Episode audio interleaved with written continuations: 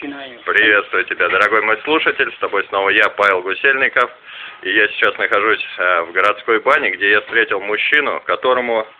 Сколько вам сейчас? 94 Де- года? Да, ровно 95-й пошел. 95 год пошел.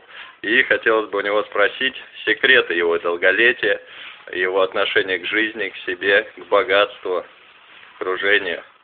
Николай Михайлович, представьте, расскажите, пожалуйста. Мухарин Николай Михайлович.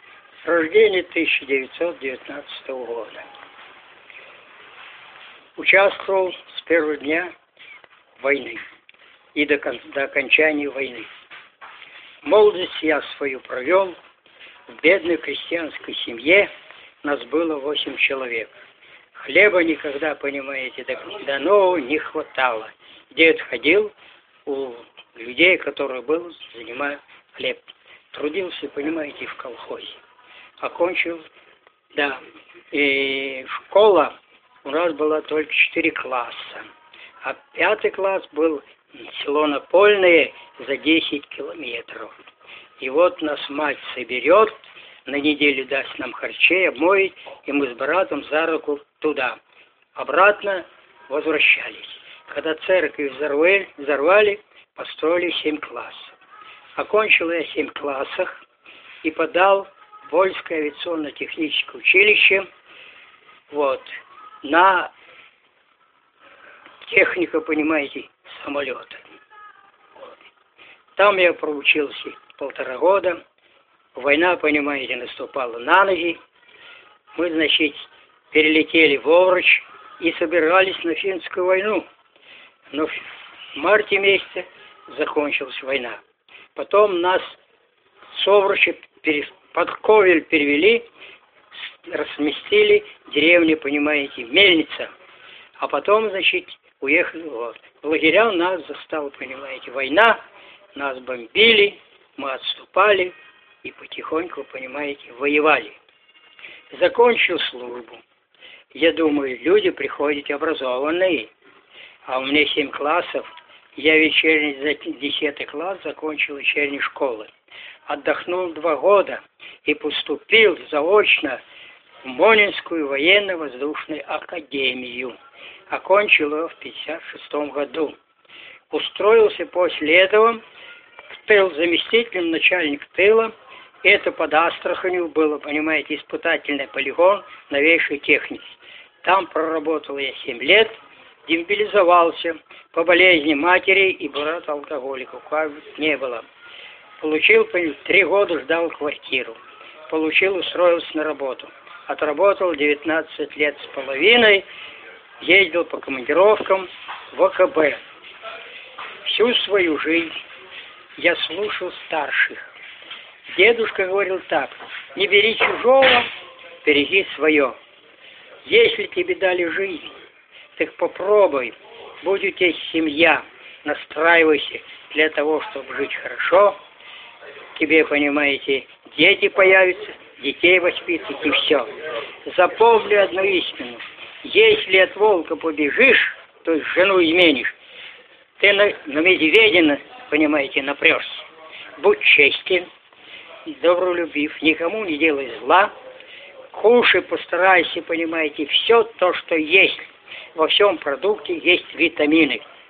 Водку дед мало пил, и я больше, компании больше 200 грамм не употреблял. Курил, махорку ездил в ночное, вот. А потом у жены, понимаете, она дым не переносила, я бросил. И все, и после этого я не брал. Это все хозяйство. Время и труд, ребята, все перетрут. Можно, Ленин говорил, с любым врагом дружить, но знать свою выгоду. Если попал в компанию, плохая, значит попробуй потихонечку от нее легализоваться. Сменить. Кушать, кушать есть возможность. Надо соблюдать режим. А к деньгам, как вы относились? Деньгам. к деньгам? Я к деньгам относился очень свободно. Я никогда не завидовал, вот у него машина. Вот он построил дом. Я то, что у меня есть, я нищему подам. У меня, понимаете, внучка и правнучка. Я оставляю себе на питание, остальное им, понимаете, отдаю эти деньги. Внучку я устрою, с матерью устроил на английский, она шестой год ходит. Я всегда, звонит она, дедушка, дашь? Даю сколько? Две с половиной тысячи, на тебе с половиной тысячи. Я к ним никакой, никакой зависти. У них в подъезде сейчас у одних три машины, и он и сам колодцы эти бурлит. Ну и бог с ним. Значит, человек умеет Заработать. умеет работать, трудиться и содержать семью. А к отдыху как вы относитесь? А? К отдыху. К отдыху, Как считаете, отдых я отношусь очень хорошо. Я когда, понимаете, все равно работал, у меня все равно режим завтрак, обед, ужин. После, когда уже ушел, в парк хожу, вот я ухожу полдвенадцатого, прихожу во втором часу, обедаю, ложусь спать. Часа два-три, а может быть и четыре. После я обеда. после обеда отдыхаю. Всю жизнь с малолетства я рыбачу. И до сегодняшнего дня вот А заболел сколько вы времени так вот в месяц проводите на природе, на рыбалках там на рыбалке. Уезжаю в 7 часов, в 8 приезжаем, в 12 выезжаем. Это где-то, покушаю, уже время третий час. Ну как часто? И все лето.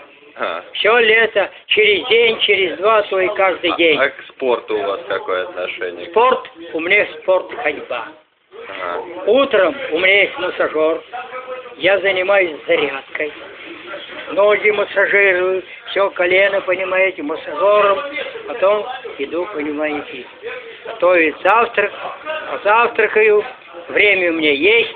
Еще у меня есть приборы, которые биоактиватор, витофон. Все, я, значит, чувствую, я ухаживаю за своими ногами, за своей спиной. Ясно. А еще я хотел поподробнее про еду. Что бы вы могли Значит, порекомендовать? Э, Как относиться к еде? к еде. К еде надо относиться так. Надо все кушать, желудок принимает. Мне нельзя, например, рис, он крепить, и манку, она плохо Ну, проходит. индивидуально в каждом. Да, вот эти два. Остальное все крупы. Все, понимаете, макароны, картошку, свеклу, морковь, помидоры, огурцы. И есть один профессор диетолог выступал. Вот все говорят, вот она питается там тем-то, тем-то, тем-то. Жирного там такого нет у нее ничего. Он говорит, запомнить раз навсегда. Надо пищу пережевывать очень хорошо. Кто долго жует, тот долго живет. Вот, он говорит, привожу пример. Вот у вас печка. Вы нарубили дров. И бросили туда полено. Так что вперед сгорает? То, что ты порубил, также, понимаете, пища вся перерабатывается, понимаете. Никому зла не надо делать, никому не завидовать. Если он вас обидел, не обращайте внимания, это все равно вернется обратно к вам. Жить надо с юмором, не обижать жену, не обижать детей, не обижать друзей. Не делать, понимаете, плохое человеку, который с вами дружит. Тогда будет все хорошо. В баню хожу, я еще мылся в печке. Как, как часто? А? В баню вот как вы часто ходите? Каждые, понимаете, пятница. Каждую неделю, да? Раз Как- в неделю? Да. А в печку, мать, постелить соломы, делать кирпичи, веником там хлыщи, понимаете. И все время я рыбалкой занимался, хожу в баню в любое время года. Гулять иду, снег, дождь, одеваю, понимаете, плащ, иду гуляю. Если я не появлюсь, на, буду сидеть дома, я себя плохо чувствую. А погулял, покушал, ложусь отдыхать. Классно. А вот к праздникам и какое у вас отношение? Как Значит- вот праздники Значит, происходят? праздники, дорогие, компании я шумных не люблю. Дома, понимаете, встречаем. То же самое, понимаете, спиртым не увлекаюсь.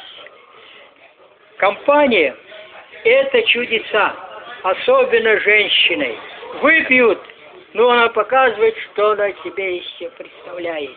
Ведут себя плохо, курят, занимается танцами такими, что Понятно. Понимаете? Не люблю я компаний. Понятно. И жена тоже не любила. Ну ладно, спасибо большое. А что бы еще вот молодому поколению, например, вы могли порекомендовать, Значит, чтобы прожить до ваших лет? М- молодому поколению, дети вы мои, я уже прадед. Надо уважать родителей.